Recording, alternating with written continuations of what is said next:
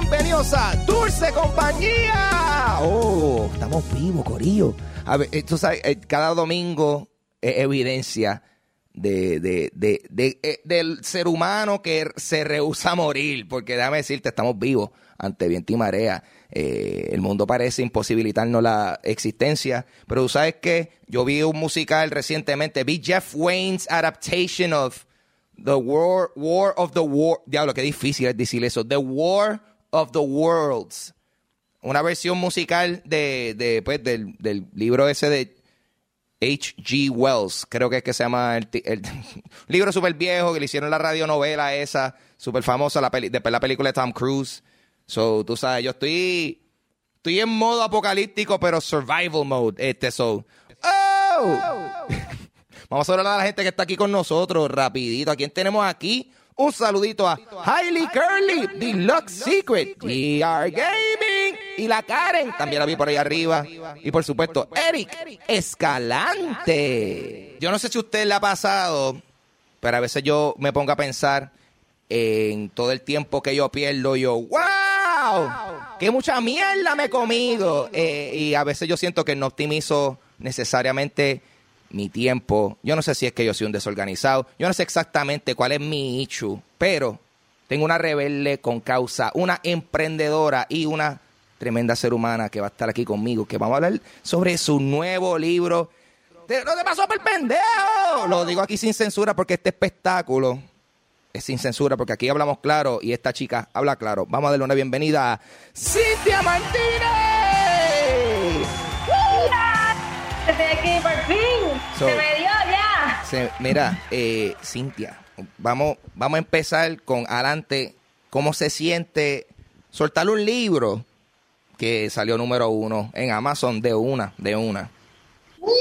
Mira, de verdad, te lo digo desde ya. Se siente eh, brutal, especialmente cuando tu libro es financiado por la multitud, que eh, la objeción más común que nosotros tenemos cuando queremos hacer proyectos es el dinero, y eso es algo que tú y yo hemos hablado hace tiempo, que muchas cosas cuando tú estás haciendo todo a pulmón, pues eh, tú te sientes en ese freno, pues pude hacerlo crowdfunding, que eso era como una me- mega meta con, que yo tenía personal, adicional, autopublicado, que yo no tenía ninguna editorial ni nada, eso era, ok, tutorial de YouTube, ¿cómo se hace esto? Tutorial de YouTube, ¿cómo se hace lo otro? Yeah, y después, sobre todo, sin anuncio, porque no había un presupuesto inicial para anuncios tampoco, que, que el soltarlo, me siento como cuando Wisin y Yandel dice, tengo, qué sé yo, un millón de copias vendidas, pues uno se siente súper confiado también. Claro, pues muy bien. Bueno, pues vamos a entrar en eso en detalle próximamente, pero primero, qui- quiero, quiero hablar de este detalle porque tú, tú te proclamas como una rebelde con causa. Yo quisiera saber, ¿qué exactamente conlleva ser una rebelde con causa? Pues esto que tú y yo hablamos, yo lo digo de chiste, lo de Wisin y y toda esa cuestión, pero la realidad es cuando tú te pones de objeción el, el dinero. Eh, cuando tú te pones de objeción diferentes circunstancias, porque no todo el mundo en la familia, tus amistades están en la misma página que tú. Este, cuando, un ejemplo, las bandas indie, cuando lleva los shows de Juventud Crasa, de todas estas bandas locales. Diablo, Juventud Crasa, anda para el carajo. Ay, no, no. Pero esa fue mi escuelita, porque ver a todas esas bandas sin poder cobrar, haciendo música que de verdad, o sea, yo la pasaba tan espectacular, yo sé que todo el mundo estaba ahí, pero eran, eran bandas que me llenaban y yo decía, wow, eh, eh, todos lo están haciendo a pulmón, los locales te tienen ahí para llenarlo. Y tú, y yo lo hemos hablado también con los stand-up, con los diferentes, en teatro, mi escuelita en realidad fue el teatro, yo estuve en teatro desde los 14 años y mi compañía de teatro, yo me acuerdo la primera obra que yo hice, eh, yo producida con todos los powers, eran, eh, se llamaba Los Pollos Pelones, es una adaptación de una obra originalmente mexicana. Y nosotros hicimos eso con de 5 a 25 dólares de presupuesto. Y nosotros pudimos, o sea, te digo, que hacer las cosas a pulmón, el hecho de que tú quieras ser un rebelde con causa, que tengas la rebeldía para hacer que las cosas sucedan y una causa bien grande para no desmotivarte. Porque tú lo dijiste al principio del show. Mano, hoy en día estar vivo es un reto. Está el, el, el todos los días tú decir, mira, yo voy a hacer que las cosas sucedan, no importa lo que pase, no importa las circunstancias, no importa cuánta bien la habla mi familia, no importa cuánta bien la hablan los familiares o no importa cuánta bien la habla un amigo de uno, porque hoy en día hay gurús para todo, pero no necesariamente son, necesariamente son un gurú dentro de tus prioridades, que era lo que me pasaba en mi industria. Porque rápido cuando yo empecé me querían encajonar como motivadora. Mira, la motivación es basura. Si tú todos los días tenemos el ánimo de hacer que las cosas sucedan, por eso era que era bien importante con mí, por mí decir, ok, de verdad yo soy una rebelde, pero no puedo perder perspectiva que tienes que tener una causa de qué es lo que te mueve a hacer que las cosas sucedan, porque no pasa, ay, hoy me levanté y quiero cambiar el mundo. No pasa así, porque sí, tú tienes que tener qué te llena, qué te lleva a levantarte por las mañanas cuando la motivación no existe. Me encanta porque tú estás tan clara con lo que, con, con, con lo que lo que tú haces, tú me entiendes, que hay, eh, hay muchas personas que a veces no están 100% claros.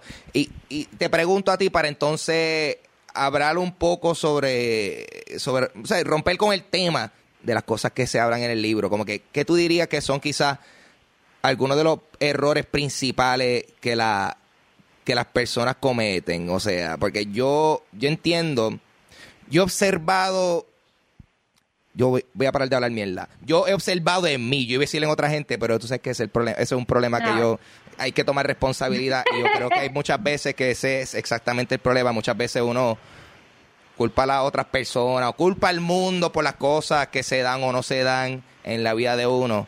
Y, y nada, pues sí, como que, que, tú piensas que son quizás algunos de los, de los problemas comunes que las personas eh, se encuentran.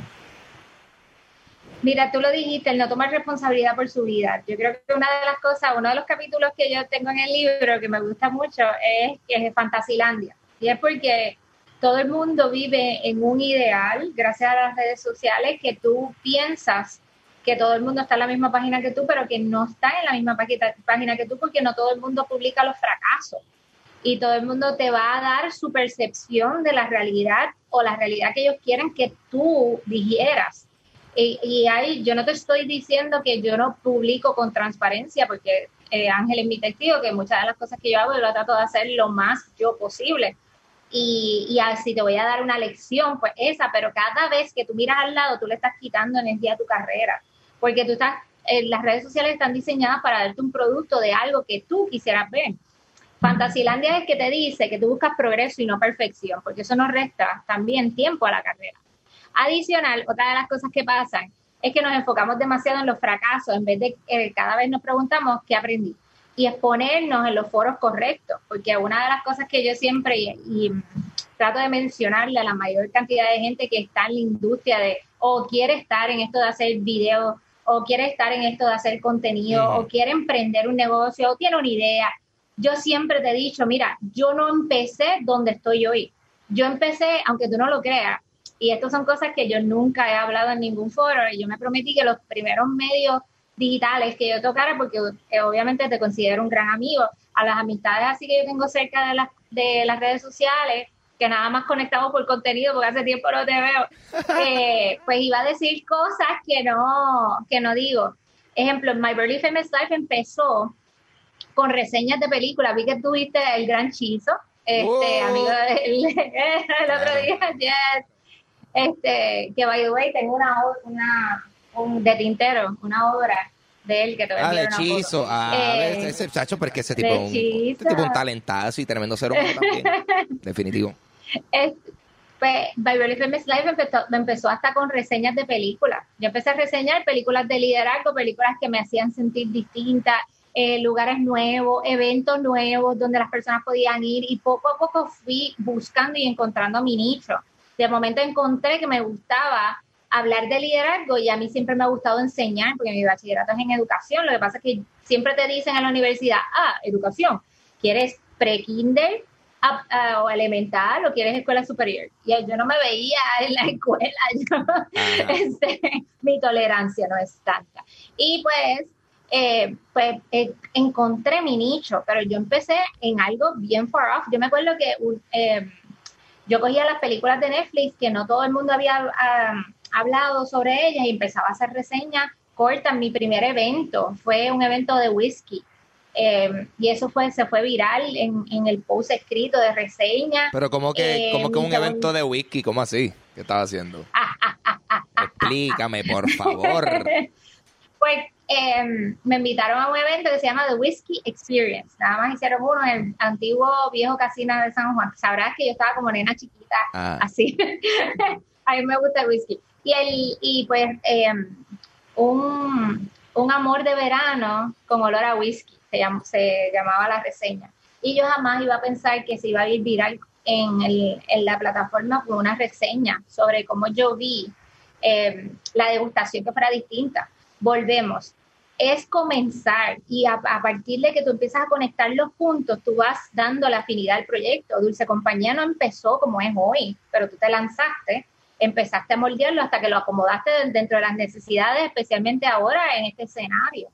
Sí, yo. Que estamos viviendo todo. Eso de eso estamos hablando, que literalmente este show evolucionó, o sea, a consecuencia de la pandemia, porque ahora mismo, eh, de la forma que yo lo hacía, era presencial, hacía un show en vivo y también, eh, En, en, un que by the way me enteré que ya en Ojalá Speak Easy quitaron la, la tarima y todo, ya, ya eliminado ahí ese sitio, otro, otro espacio más de la comedia pero estoy buscando el efecto de sonido. Eliminado. So, eh, una cosa, una cosa triste. Eh, so, eh, un proceso de adaptación y eso, pero quiero regresar un poquito. Tú mencionas eso de encontrar el nicho. Yo considero que eso es más, es más fácil decirlo que hacerlo, porque eso es algo que a la hora de uno buscar mucho, muchos, muchos consejos que uno consigue por ahí en YouTube o lo que sea, es busca tu nicho, pero ¿cómo?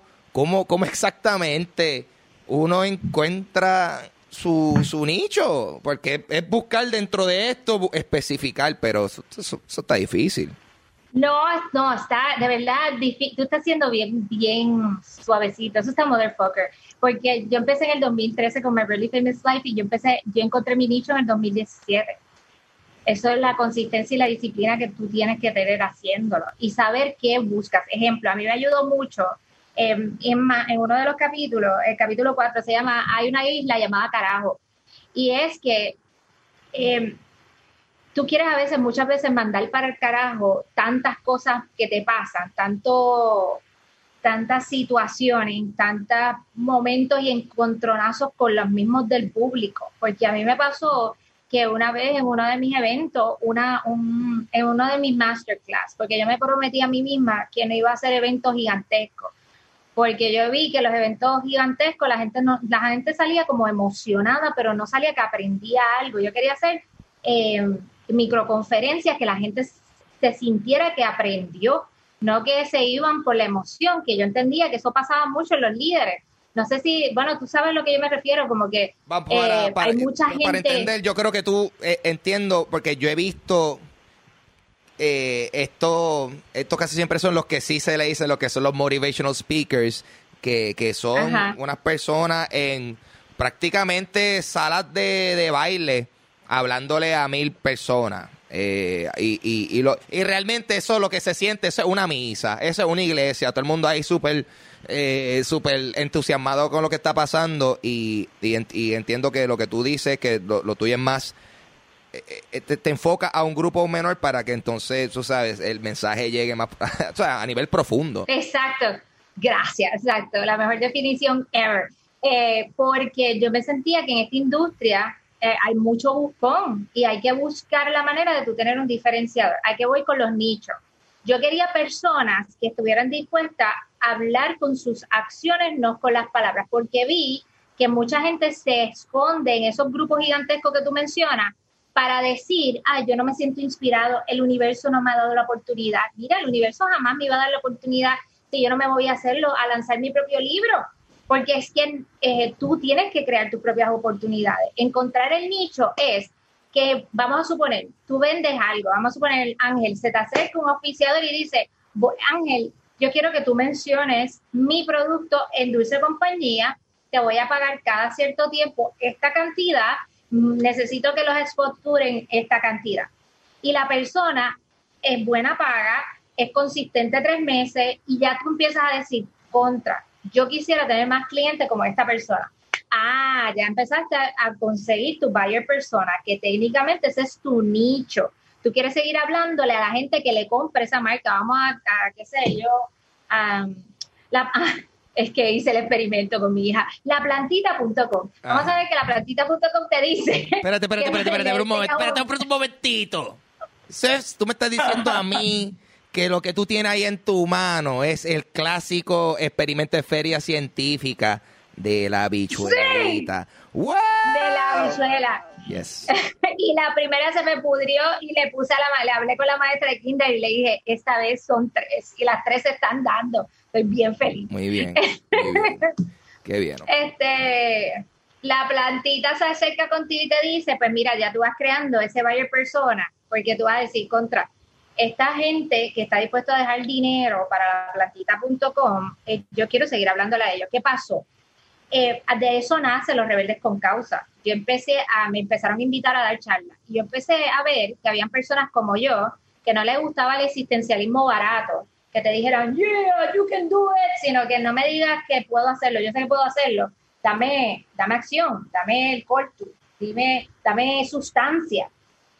Ay, yo empecé a ver eso y empecé a ver un patrón. Usualmente estas personas tenían este perfil eh, juegos de video es esta, esta manera, si estaba música es este tipo de música, empezaba a ver patrones.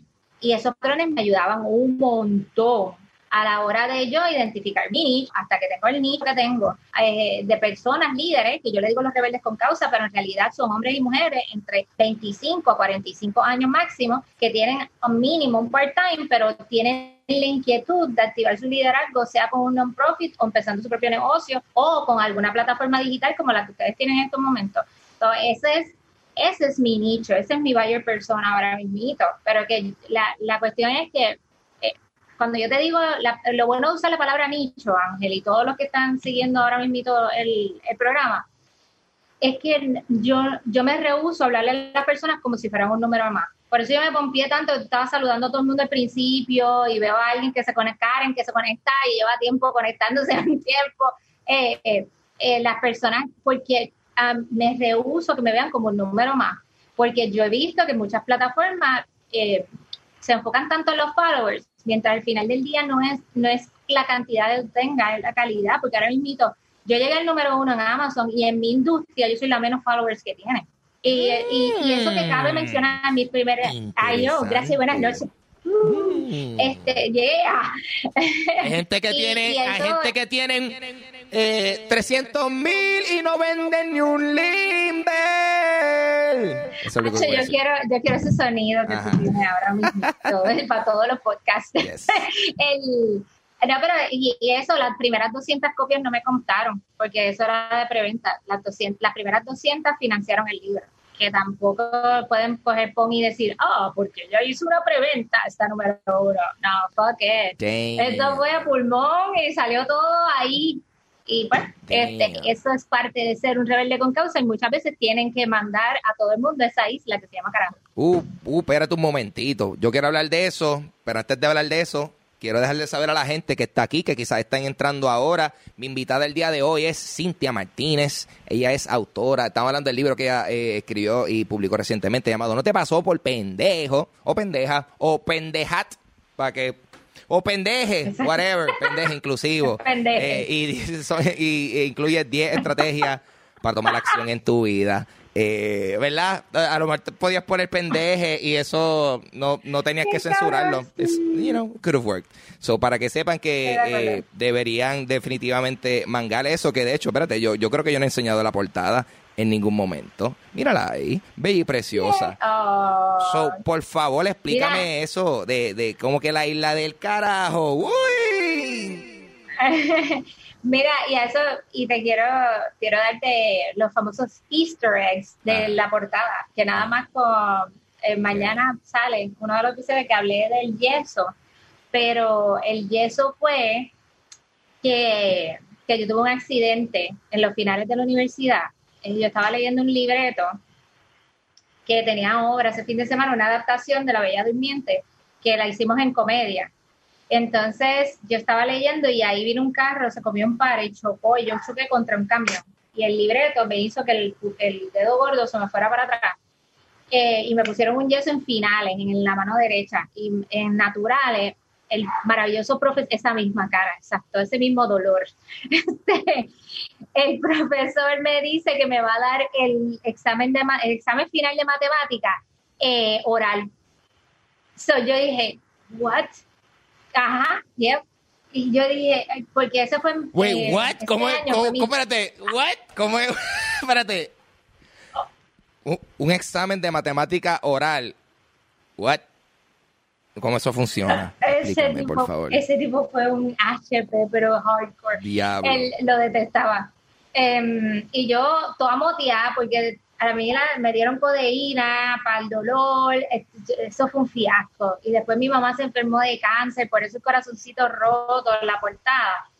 Em, después empiezo las redes sociales y todo el mundo se volvía psycho con el engagement y yo veía que nadie me, contestaba o me publicaba las cosas el, y nadie quería colaborar o yo citaba personas para colaboraciones y nadie se presentaba. Eh, eh, cuando empecé a emprender, no todo el mundo nació, exacto, o sea, ay Dios mío, el mejor. aquí la gente está conectada, está conectada con tus sentimientos, la gente lo sabe.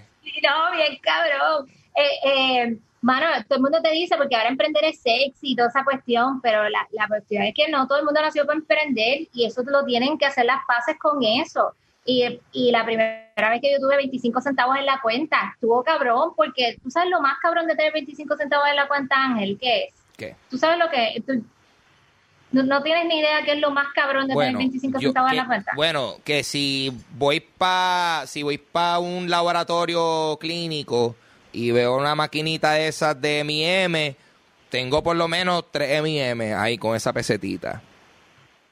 No, lo más cabrón es que no lo puedes sacar. Tú no puedes sacar 25 centavos de la cuenta. y yo 25 centavos no lo puedes sacar.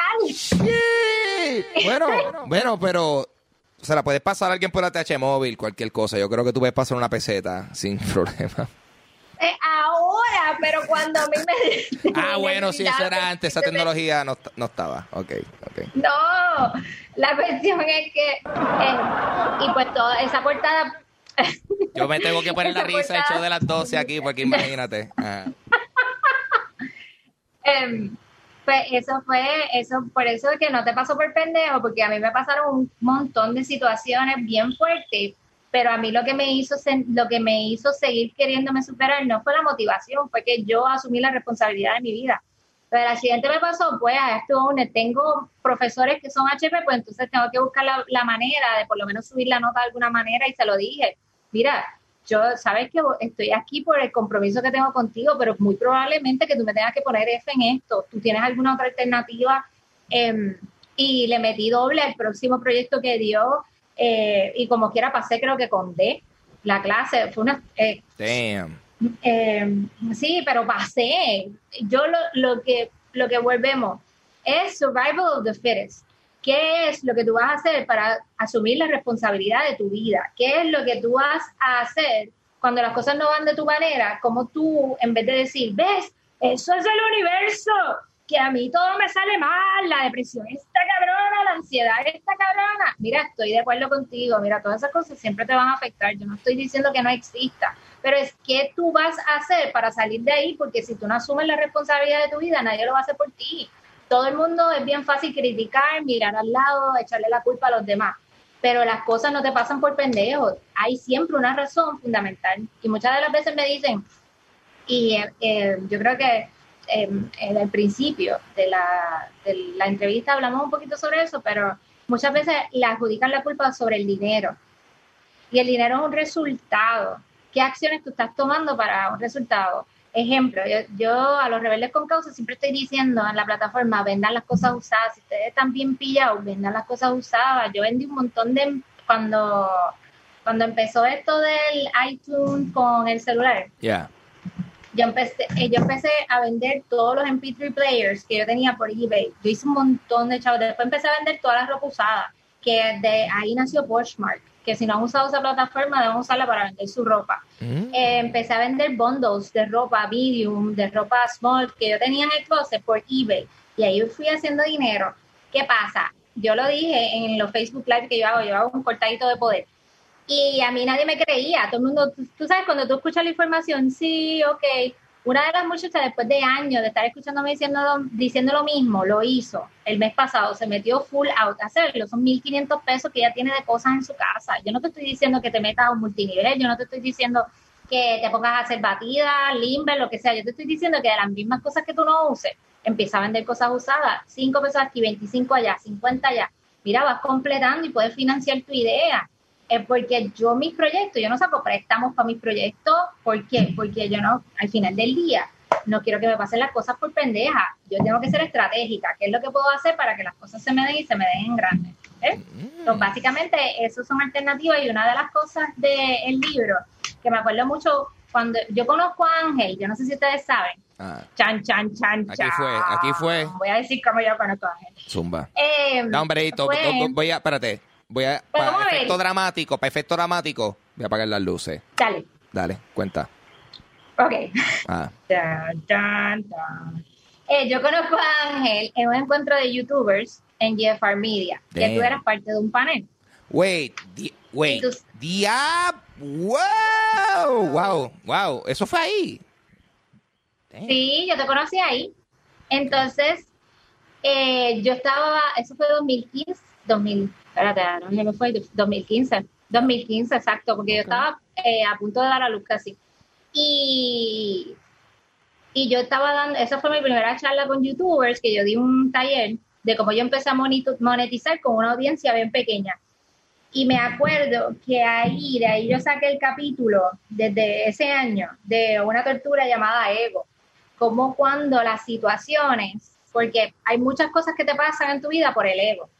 Ejemplo de esto, cuando yo conocí a, Ángel, eh, que estábamos hablando, ese día no, no pudimos hablar mucho porque tú te fuiste temprano para trabajar, pero después nos volvimos a encontrar en el podcast, en lo del podcast. Y la diferencia de crecimiento de los dos, o sea, de las situaciones que habíamos vivido, son dos grupos y demográficas distintas, porque los dos le hablamos, hacemos contenido distinto, pero nos estaban pasando cosas similares.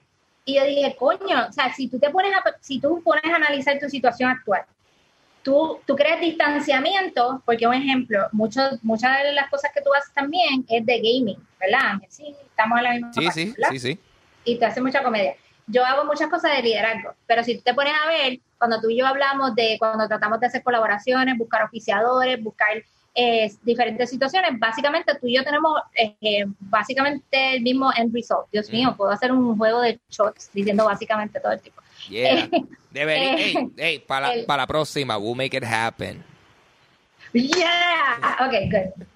Pues, pero siempre estamos hablando del mismo end result y quizás a ti te pase lo mismo. Quizás tú estás escuchando ahora mismo y dices, mira, yo estoy pasando por una depresión bien brutal porque no encuentro mi propósito, no encuentro mi talento, no encuentro mi fortaleza.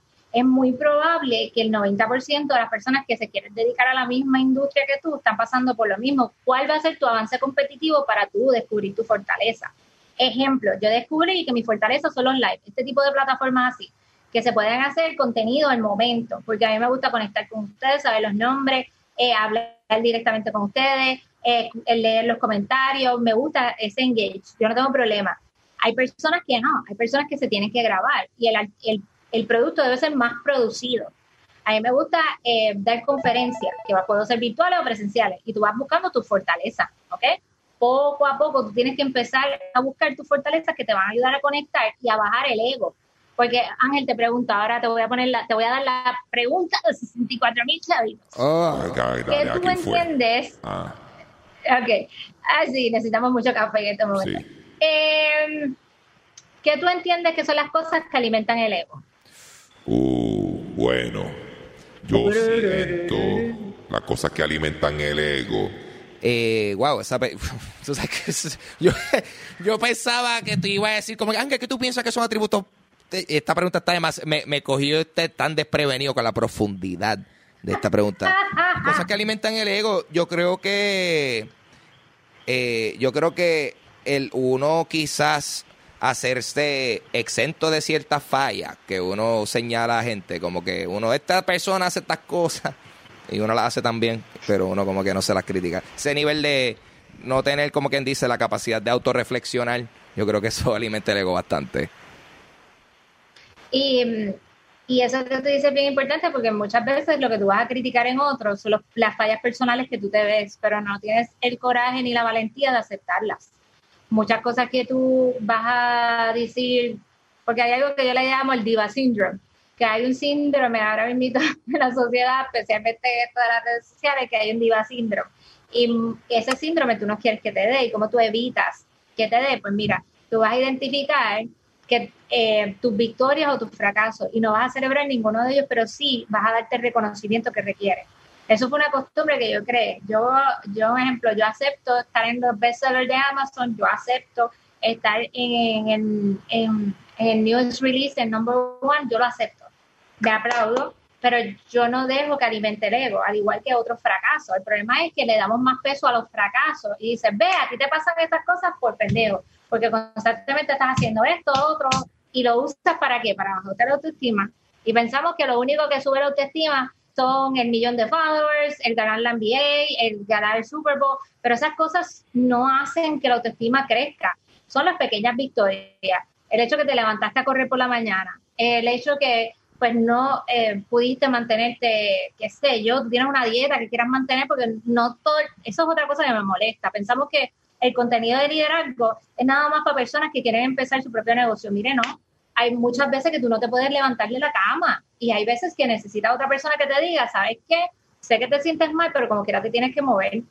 Y eso son cosas que nosotros necesitamos a diario constantemente y eso alimenta también el ego. Tú tienes que buscar esas pequeñas victorias porque te pregunto ahora yo, no te estoy cogiendo desprevenido. Respira, inhala profundo, exhala.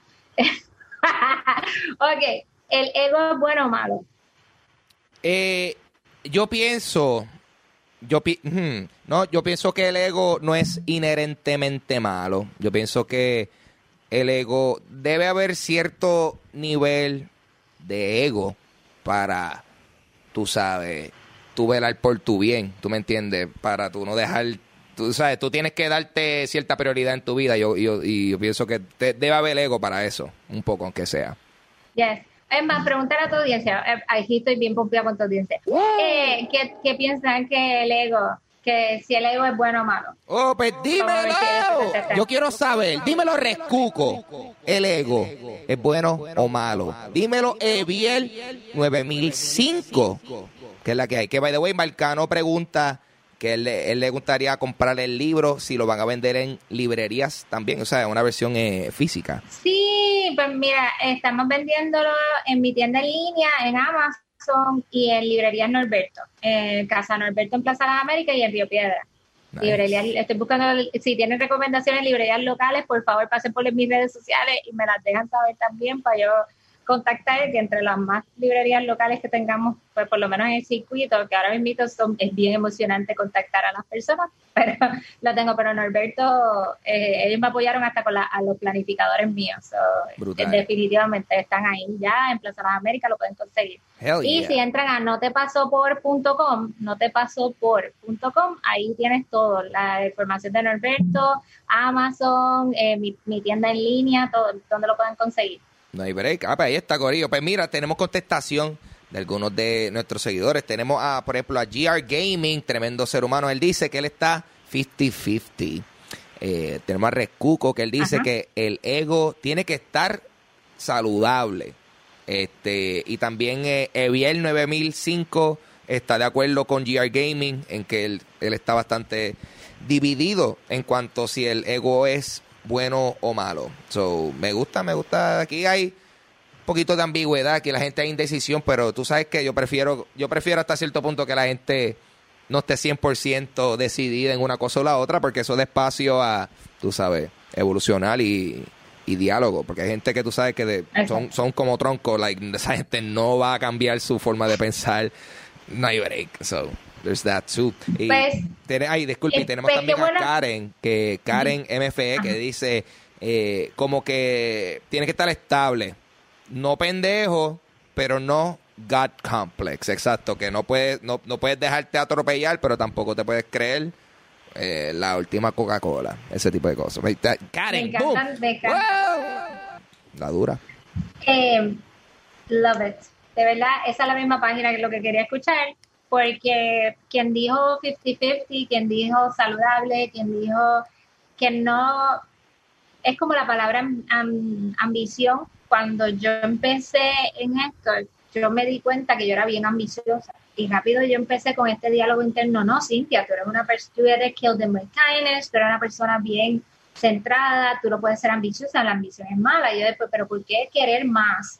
Pero con un alto nivel de inteligencia emocional es malo. Yo soy una persona sumamente ambiciosa, pero es como la comercialización de la pobreza. Yo conozco gente humilde que tiene mucho dinero y no es rico de hipoteca, sino que tú sabes cuando tienen chavos, chavos de, no, no son dos pesos aquí, dos pesos allá. Eh, que son personas humildes, humildes, y conozco gente que no tiene un poder adquisitivo bueno, son pobres y son bien malas personas, y viceversa, conozco personas que son pobres y son humildes y, gente con dinero y que son malas personas. ¿Qué pasa? La humildad es una característica que tú eliges serla o no. Es lo mismo que la ambición. La ambición tú eliges convertirla en buena o mala. El ego eh, que por eso el, capítulo se llama Una tortura llamada ego. El ego se convierte en tortura cuando tú decides menospreciarte a través de él y compararte. El ego se convierte en tortura cuando tú no tienes niveles saludables de alimentar el ego para que ayude en la autoestima, porque el ego hasta cierto punto también te ayuda en la convicción te ayuda en la seguridad, porque no es lo mismo yo decirte, ay, audiencia de Ángel, yo tengo un librito más chulito aquí en mis manos que está de lo más bonito. ¿Qué es eso? ¿Qué yo estoy haciendo? Yo estoy, yo estoy que, que estoy usando diminutivos, que los diminutivos son despectivos y le restan a la seguridad que yo tenga. Decir, mira, yo tengo en mis manos el Amazon bestseller que se llama No te llamo por, no te paso por pendejo. Esto te, vaya, a, te va a dar las 10 estrategias que tú necesitas para vivir sin excusa y empezar a tomar acción masiva en tu vida. Y no es motivación o existencialismo barato. Tú y yo vamos a trabajar de la mano. ¿Vieron la diferencia? Yo estoy hablando con convicción, alimentando mi ego, manteniéndolo en un nivel saludable y estoy y al mismo tiempo pues estoy hablando con si hablo con diminutivo, yo estoy restándole a mi ego. ¿Qué, ¿Cuál es el problema del ego? cuando queremos que todo sea perfecto porque el ego de ser Cintia Martínez no me permite tener un producto genérico. Es ahí empezamos, porque la perfección es la excusa del mediocre. Cuando tú quieres tener todo a niveles que tú no puedes mantener, pues para mí, yo estaría en la parálisis del análisis porque yo no puedo hacer el 90% de las cosas maravillosas que Ángel hace, que si en fondo, que si en arte gráfico, y eso me va a dar parálisis del análisis porque voy a decir, wow, yo no puedo emprender con mi podcast o con mis plataformas digitales porque yo no lo puedo hacer igual que Ángel. Y voy a buscar esa excusa. Y ahí yo empiezo a qué hacerle a mi ego, restándole. Y mi autoestima va a empezar a bajar porque me estoy comparando con Ángel. Y no, Ángel tiene sus fortalezas en esa área, yo tengo mis fortalezas en otro lado. Yo puedo trabajar de una manera, él puede trabajar de otra. ¿Qué pasa? Para apelar, y esto es un producto que le hace feliz a él porque va a alimentar su ego para hacerlo feliz. So, las personas que pensaron que 50-50 o un nivel saludable, sí, pero entonces tú tienes una responsabilidad ahora, no se crean que lo voy a dejar así de lo más feliz y campante ah, ah, te creía que 50-50 ya, cabrones, ah, ah, ah, son así. Tú tienes una responsabilidad bien brutal porque ya tú sabes, tú tienes que identificar qué son las cosas que te hacen feliz por tu salud mental, que alimentan tu ego, que te ayudan en tu autoestima que te ayudan si tú estás manejando con la ansiedad o la depresión, que te están ayudando a manejarla. Porque la salud mental, yo sé que todo el mundo sí, hay que ayudar con la salud mental, pero no es solamente ayudar, es herramientas para manejarla. Tú estás tomando adapto, adapta, adaptógenos, que son productos naturales o lo que sea que tú utilizas para manejar la depresión, la ansiedad.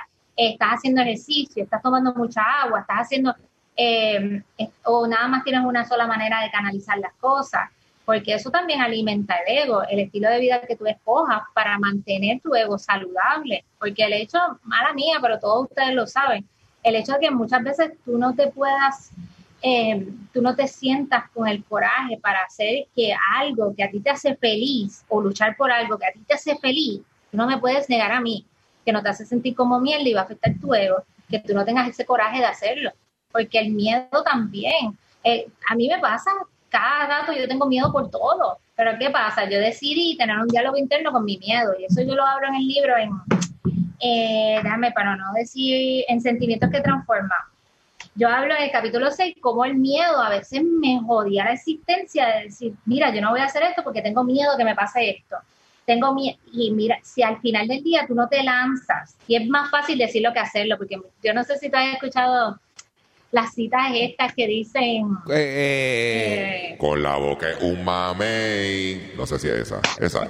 Yeah. Que, pues, que mucha- es bien fácil decir tantas cosas con el miedo, que, ah, mira, hay que lanzarse porque el miedo, tienes que no escucharlo, mira, el miedo no se puede empujar mucho, porque, porque lo que pasa es que te puede dar ataques de pánico, te puede dar, eh, se puede empeorar la situación con el miedo, el miedo tú tienes que aceptar que siempre va a estar ahí. Mira, para mí, yo siempre lo digo, mira, miedo, yo sé que tú estás ahí para mantenerme viva, pero no te necesito tomando el volante en estos momentos. Y ya, y la primera vez no me funcionó. Yo me sentía bien estúpida y ridícula diciéndolo, pero la segunda vez, poco a poco, yo viviendo como yo me empecé a sentir mejor repitiéndomelo, repitiéndomelo. Yo, hasta que llegó un día y me fueron a entrevistar, eh, me llevaron para Guapa. Eh, iban el programa se transmitía en Guapa América. Era la primera vez que yo iba a un programa y lo iban a transmitir un montón, a millones de personas en una intervención que yo iba a hacer. Y, de momento, minutos antes que me lo dicen, ¿dónde se va a transmitir? O sea, en la cagadera que de momento yo sentía encima, yo dije, ¿qué hago? Pues yo rápido empecé. Y a medida que yo lo iba repitiendo, mi acondicionamiento me iba ayudando con el ego y con el miedo. Y hay sentimientos que te transforman. Y yo no te estoy diciendo, y volvemos a lo mismo.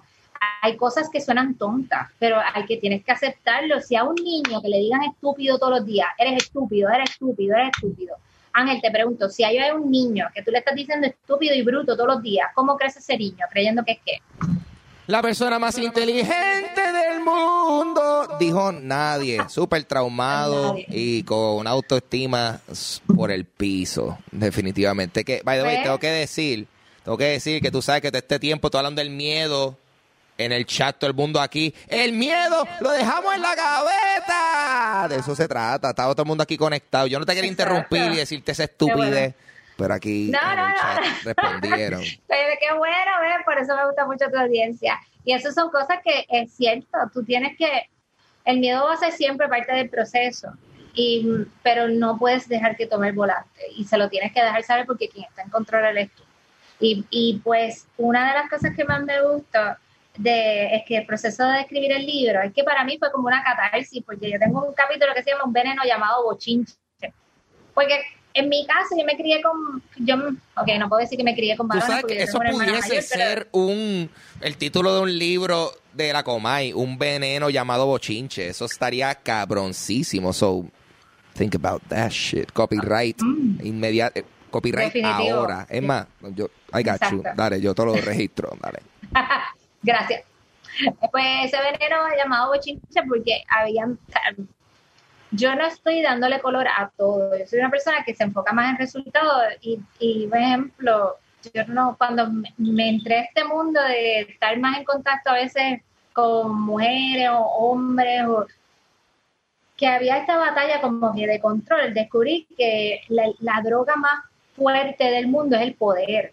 Y cuando tú estás luchando siempre por poder, eh, tienes que acordarte que el poder se nutre de influencia y la influencia es efímera. Quienes, la gente que son influencers top hoy, mañana quizás no lo serán. Por, eh, todos lo hemos visto, especialmente en la industria de gaming, que no ha pasado un montón. ¿Cómo es que se llamaba? Este, PewDiePie. Pi- Ah, ¿cómo, PewDiePie. ¿Cómo es que se llamaba? Se me fue. PewDiePie. PewDiePie. Él no, no, no había un punto que él estaba en el pic de su carrera, el mega influencer, ta, ta, ta, ta, ta, pasó un revolú con él y automáticamente dejó de ser él. Él perdió, como quien dice, eso es efímero, eso es espuma.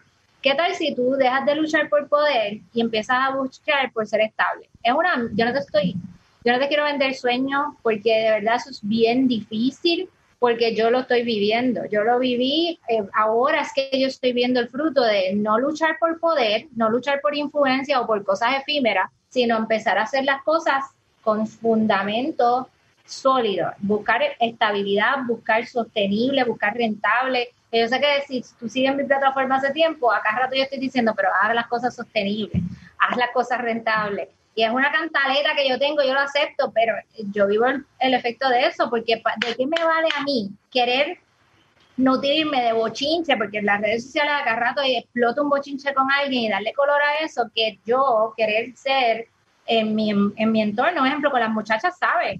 Tú lo, tú lo sabes especialmente que eh, a mí al principio, cuando tú me ayudabas mucho a grabar las cosas, acá rato yo te decía, mira, me están diciendo que me tengo que cambiar la camisa porque si no la gente va a pensar que yo, que, que yo no tengo ropa. Ajá, sí, sí, no, sí, sí, que la gente va a pensar que tú no tienes la capacidad de tener otra mudita, de, lavar ropa aparentemente. No sé, la gente, no sé. La gente aparentemente usa la camisa una vez en su vida y después la queman, aparentemente. Y yo dije, ¿sabes qué? No me importa. Y le di, y me acuerdo que me lo escribían por inbox, mira, deberías cambiarte, deberías cortarte el pelo, deberías que si hacerte la pollina, que si mira, mira, yo no soy fashion blogger, yo no soy, eh, qué sé yo, yo voy a hacer, eh, mantenerme en esencia como yo soy.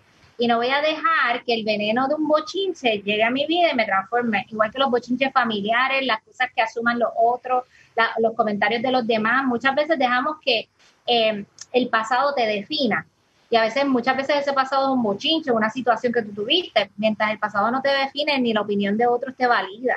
Tú no puedes nutrir tu autoestima por los aplausos de los demás o por la aprobación de tus papás o la aprobación de tus hermanos, amigos quien sea. Porque al final del día ellos siempre se van a mostrar resistentes al cambio. ¿Qué tú haces para hacerlos quedar mal? Eso es lo que tú te tienes que estar preguntando.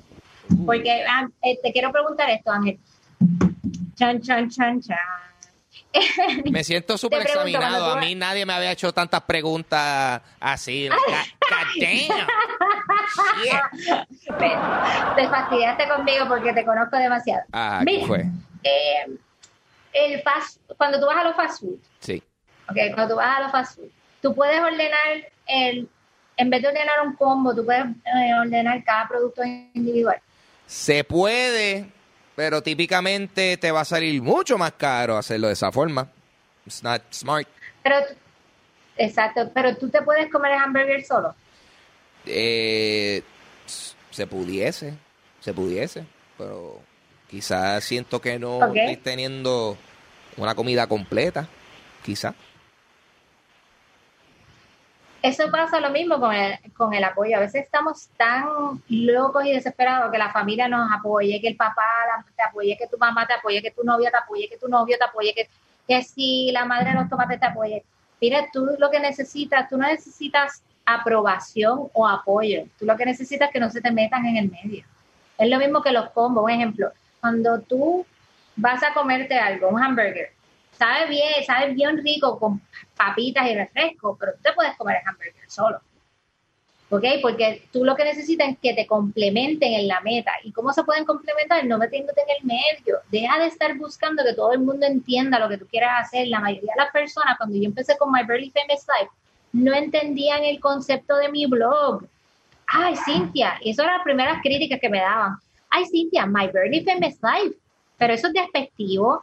¿Cómo que apenas famoso? La gente va a pensar que tú le estás diciendo algo despectivo, rebeldes con causa. Y me acuerdo que en una entrevista en, un noticiero, que no voy a decir, y lo primero que me dice el host es, tú me estás hablando muchos conceptos negativos em, dentro de tu plataforma que tú los quieres decir como si fueran positivos, pero en realidad son conceptos negativos. Y ahí el tipo ahí como que tú estás hablando de conceptos como... Eh la inclusión, eh, separación de iglesia y Estado. No me gusta esa rebeldía. y yo le dije a, me acuerdo, Dios mío, por poco digo el nombre, le digo, ok, acuérdate que todo es por donde tú lo recibas, ¿ok? Yo hablo de revolución positiva porque quien te dijo que una revolución es negativa.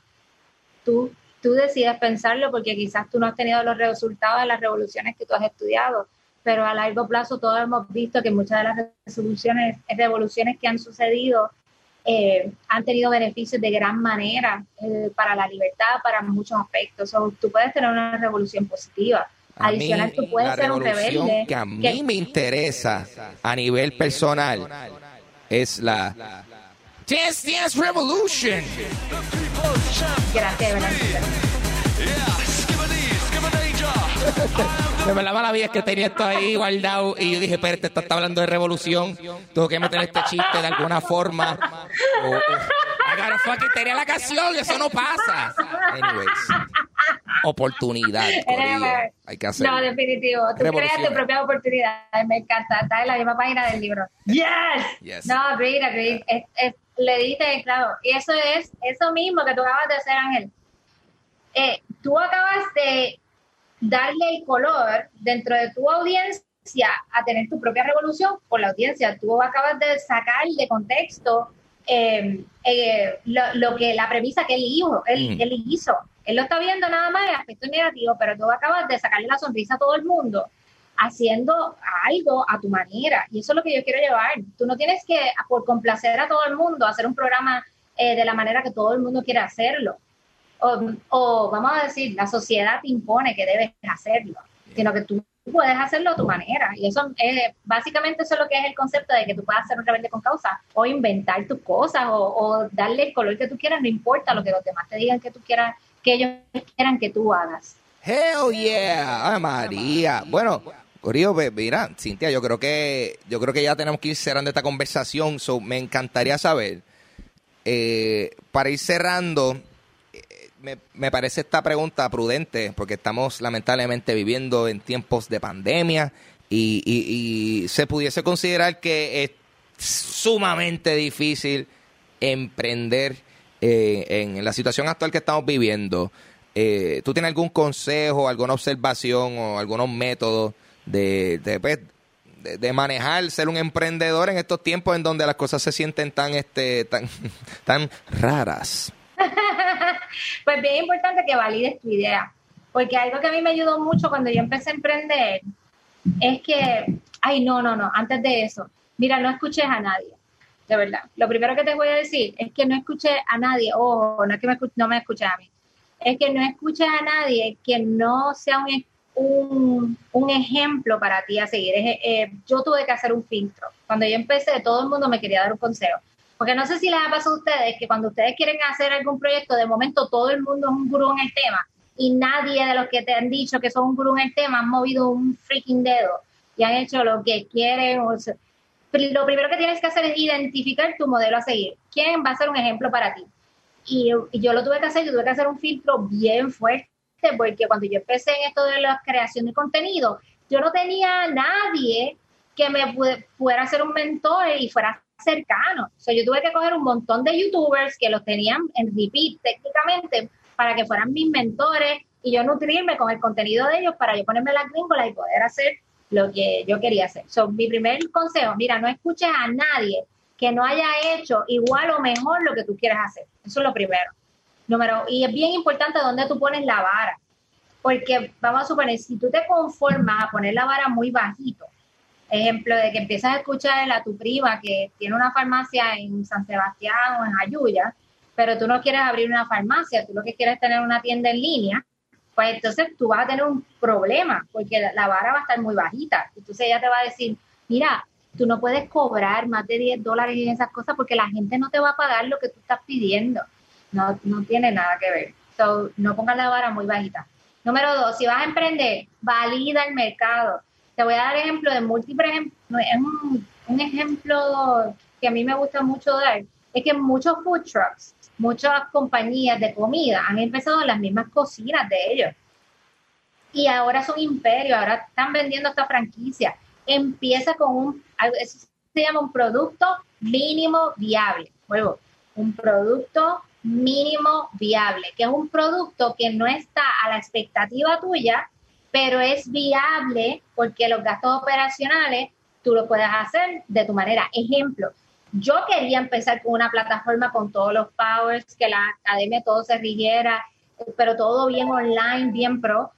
El costo era absurdo de hacer eso. Yo no tenía eso, ese tipo de ingreso para poder hacerlo. ¿Qué yo hice? Pues empecé con talleres pequeños presenciales con grupos de 24 personas, pero tenía el Zoom. Antes, ahora es trending, pero antes eso no se utilizaba los eventos. Y en vez de un salón de 24 personas que me salían 80 pesos, Pues yo tenía 124 personas porque cuando se llenaba el salón, se me después tenía que cogerlo virtual.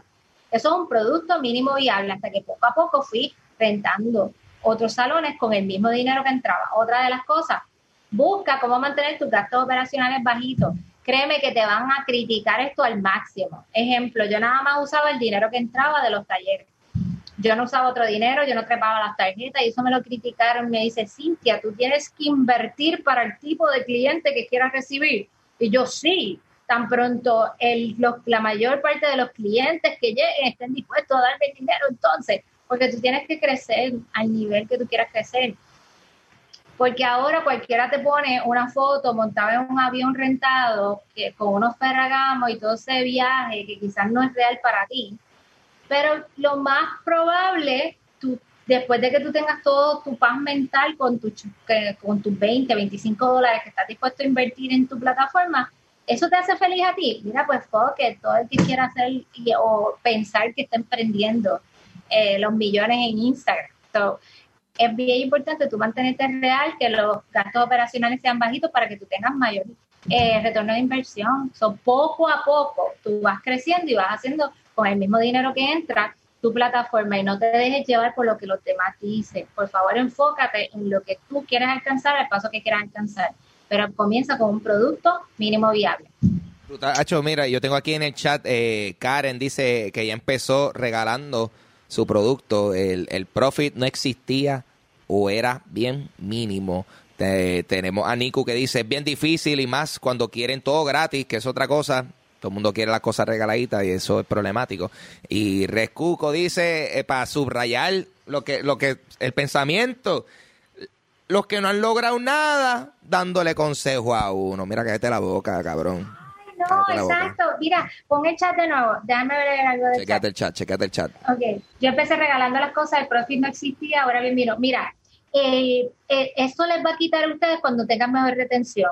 Me explico. Cuando tú identificas cómo tú te vas a comunicar con el público, eh, se te hace más fácil que la gente esté dispuesta a pagar por tu producto. Ejemplo, yo, yo hago el mercadeo más difícil que hay, que es el de valor añadido. Yo te doy un montón de valor, valor, valor, valor, hasta que tú digas, contra, he aprendido tanto de esta muchacha que, que yo necesito darle algo. Y o, tú me vas a referir followers o tú me vas a dar o vas a, a invertir en mí, según tu presupuesto. Vas a comprar una agenda, vas a hacer algo. Pero ¿qué pasa? Recientemente yo he visto que a raíz de la pandemia hay mucha gente que no quiere pensar y quizás por eso es que mucha gente eh, quiere las cosas digeridas, o lo puedes combinar un poquito con respuesta directa. Tú le das valor, demuestras que la gente te necesita y después que le justifica por qué te necesita, pues ahí tú vas rápido, mira, y le vas a decir, si te gusta o te interesa algo, puedes compartirlo con tus amistades o puedes entrar a este enlace que tenemos esta cantidad de cosas. Cuando la gente quiere pesetearte, pues entonces tú tienes que crear una difusión en WhatsApp o crear eh, una buen email marketing. Eh, yo sé, yo sé, por favor, eh, antes que los guerreros del teclado, antes que empiecen a criticar los emails, que no abren los emails, mira, tienes que buscar como tú lo haces, porque yo tengo en mis followers, yo tengo una relación como si fuéramos pen pals, como si fuéramos, nos escribiéramos cartas en mis emails, no son como choppers, no, yo no son, no son, yo no spameo, solamente te dejo saber qué estoy haciendo, cómo lo estoy haciendo y, es un diálogo. Mira, busca ver cómo con tus clientes tú no te vuelves un email más. Y esa es la clave cuando tú no quieres que te PCT, porque dentro del tiempo que yo llevo duro, duro monetizando la plataforma desde el 2017 hasta la fecha, eh, eh, yo te sé decir en mi plataforma quién es quién, cómo yo puedo hablarle, qué tipo de producto. Y yo no tengo, como mis colegas, yo no tengo muchos, yo no tengo productos, qué sé yo, de dos mil, tres mil dólares, que ellos se hacen billetes con uno o dos personas. Yo tengo productos más, costo efectivos porque mi meta es hacer la educación accesible para profesionales. Pues, ¿qué te puedo decir? Honestamente, mejora el diálogo que tienes con los clientes y establece cómo te vas a comunicar con ellos. Sea por WhatsApp, por favor, los grupos son del diablo. No tengan grupos de WhatsApp, mejor difusiones, broadcast, eh, eh, los email marketings, los inbox de Facebook, todas esas cosas. Eh, el, otro que pusieron, Ángel, que se me fue del chat, bien difícil y más cuando tienen todo gratis. Mira, pues tienes que tener cuidado en el copy que estás usando. Si en las redes sociales te estás poniendo copy genérico, como que no son call to action em, directo. Em, a mí me pasaba mucho con una clienta de bizcocho. Ustedes saben que los bizcochos son bien accesibles y usualmente tú nada más estás dispuesto a invertir en un bizcocho de cumpleaños, ejemplo, em, si lo uso me engana por el sabor tal. Y eso usualmente es la costumbre. Pero si acaso tú no tienes mucho presupuesto, tú vas y resuelves en Walmart. Y bueno, o en cualquier supermercado lo que sea, por no patrocinar uno solo. Em, pues tú vas y resuelves en ese supermercado que estoy diciendo. Pero todo el mundo, qué sé yo, ya proponía un bizcocho 45 dólares y la gente decía, diablo, qué caro, para 10 personas. Y decía, no es lo caro, es mi, tú estás pagando por mi experiencia. Mira, la gente no desafortunadamente a la gente no le importa eso. Educa a la gente por el contenido de las redes sociales edúcalos cómo se deben expresar ante tu contenido y poco a poco vas viendo los resultados que quieres eh, llegar. Siempre hay uno que otro ser humano bendecido que va a decir, que te va a decir una estupidez, pero, pero lo puedes controlar mucho con el contenido porque yo lo he hecho. Ah, ahí está, bueno, Cintia, ha sido un placer y un honor estar contigo. Este, dejarle saber a estos individuos donde no tan solo pueden conseguir el libro, eh, y sino también donde te pueden conseguir en todas las diferentes plataformas en donde tú estás viva. Yeah, pues estamos en todas las redes sociales como Cintia M. Martínez, Cintia M. Martínez, nos buscan, estamos en todas, todas, todas, todas. Adicional, eh, si vamos a suponer tú no tienes dinero para invertir en el libro, pero te quieres nutrir eh, con herramientas, con con contenido, pues puedes entrar a myreallyfamouslife.com, que es mi blog, y si tienes el bello y hermoso presupuesto de 20 dólares para invertir en No Te Pasó Por Pendejo, puedes entrar a No Te Pasó Por Pendejo, No Te Pasó Por.com, No Te Pasó Por.com, y ahí vas a ver todas las opciones que hay para comprar el libro en librerías, en Amazon, en mi página, en fin, por paloma mensajera, por señales de humo, todas. Ahí está, bueno, Corillo, esto ha sido Dulce Compañía. El episodio se acabó aquí, pero ahora yo me quedo un ratito más con ustedes vacilando. Eh, pero ya es tiempo de cerrar lo que viene siendo el episodio y despedirnos de Cintia Martínez, que ha sido una excelentísima invitada y hacía, hacía tiempito, esto, tenía que pasar. Eh, it was too long, pero yo la justicia se hizo en el día de hoy. So, eh, Cintia, gracias un millón y, y nada, nos veremos. Espero verte próximamente distanciadamente, I guess, right? Porque no hay fucking shit's weird, right? eh, ahí está. Bueno, pues Corio, ha sido Dulce Compañía. Bye.